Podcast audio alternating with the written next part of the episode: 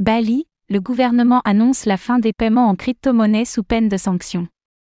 Le gouverneur de l'île de Bali, en Indonésie, a annoncé lors d'une conférence de presse que l'utilisation des crypto-monnaies comme moyen de paiement serait sévèrement punie. Il a ainsi rappelé que la roupie indonésienne est la seule monnaie ayant cours légal sur le territoire de Bali.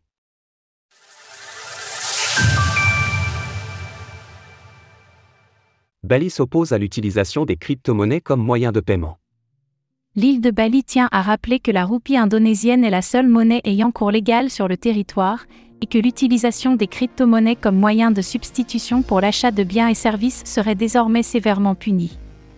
Selon le média local Antara, l'annonce a été faite par Wayan Koster, le gouverneur de Bali, lors d'une conférence de presse portant sur le développement du tourisme.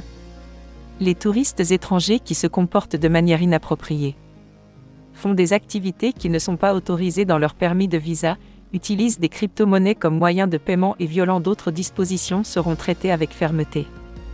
En présence de l'inspecteur général en chef de la police locale et du chef du bureau représentant la Banque d'Indonésie, le gouverneur a énuméré les différentes sanctions à craindre pour les individus tentés d'utiliser les crypto-monnaies comme moyen de paiement à Bali. Les mesures strictes vont de l'expulsion à des sanctions administratives, en passant par des sanctions pénales, la fermeture de locaux commerciaux et d'autres sanctions sévères. Selon le site CoinMap, une quarantaine d'établissements acceptent actuellement les crypto-monnaies comme moyen de paiement à Bali, notamment à Ubud et Dampazar, deux villes plébiscitées par les touristes. Bientôt un exchange à grande échelle. Précisons qu'il ne s'agit là que d'une interdiction quant à l'utilisation des crypto-monnaies comme moyen de paiement, et que ces dernières restent légales dans les autres cadres.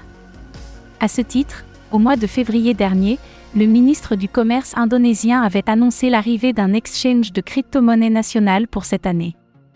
Selon les dernières communications à ce sujet, il devrait arriver dans le courant du mois prochain. Ce dernier devait initialement voir le jour au mois de décembre dernier, mais a finalement été retardé en raison de diverses procédures administratives et d'exigences réglementaires la plateforme devrait se déployer sous forme de consortium et regrouper les cinq plateformes détenant actuellement des licences pour proposer des services relatifs aux crypto-monnaies. Ainsi, l'exchange opérera en tant que chambre de compensation entre les différentes parties, notamment afin de surveiller au bon déroulement des transactions. Par ailleurs, la plateforme devrait également servir de vecteur d'adoption locale, d'où le retard concernant son lancement, selon le ministre du Commerce. Ne nous précipitons pas, car si elle n'est pas prête, les choses se gâteront. Le gouvernement ne veut pas que le public en pâtisse massivement parce qu'il ne sait pas grand-chose sur le commerce des crypto-monnaies. Retrouvez toutes les actualités crypto sur le site cryptost.fr.